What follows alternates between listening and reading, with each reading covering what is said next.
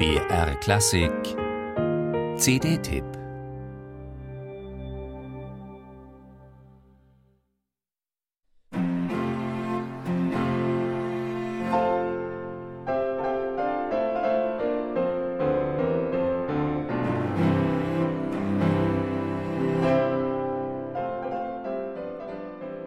Was zunächst wie Brahms klingt, entpuppt sich in seiner eigentümlichen Harmonik bald als Talentprobe des 19-jährigen Richard Strauss. 1883 schrieb er eine ausgewachsene Cellosonate in F-Dur. Der ehrgeizige junge Komponist demonstrierte damit, dass er den Formenkanon des 19. Jahrhunderts beherrschte, das romantische Idiom in der Schumann- und Mendelssohn-Nachfolge. Auch wenn das Stück etwas länglich und überambitioniert geraten ist, auch wenn Strauss später selbst nicht mehr daran glaubte, den Cellisten bietet die Sonate jugendlichen Überschwang und dankbare Kantilenen.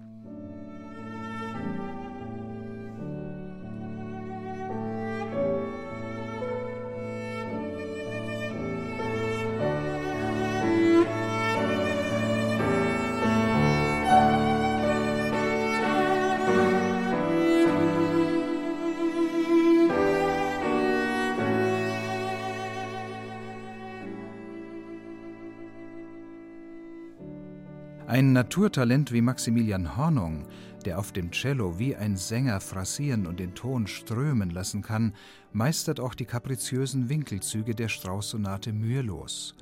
Prägnant am Klavier begleitet wird er dabei von Paul Revinius mit seiner großen Kammermusikerfahrung.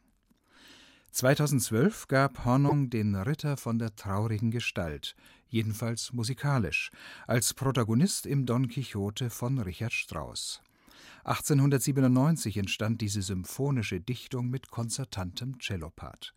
In Variationenform werden darin Episoden aus dem berühmten Epos von Cervantes sozusagen musikalisch nacherzählt. Nach einer Orchesterintroduktion bringt sich der Titelheld, also das Solocello, mit dem Thema ein. Musik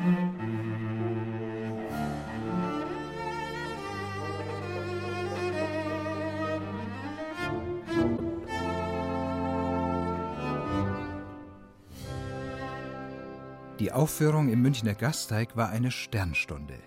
Der jetzt auf CD dokumentierte Konzertmitschnitt zeigt warum.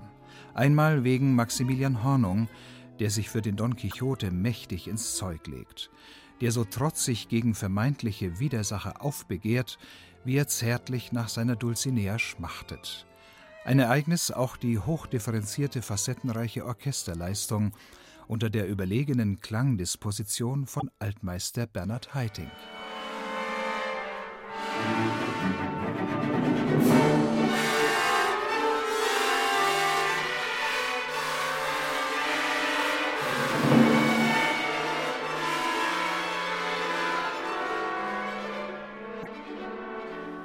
Haitink arbeitet die avantgardistischen Züge der komplexen Partitur, wie etwa im surrealen Kampf gegen die Hammelherde, genüsslich heraus.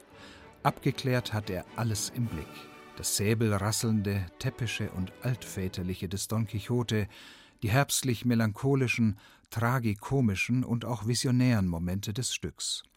Souverän lässt Heiting der Musik bei aller Präzision größtmögliche Freiheit und zeigt so, dass der lebenslange Kampf gegen Windmühlen vielleicht doch nicht vergeblich ist.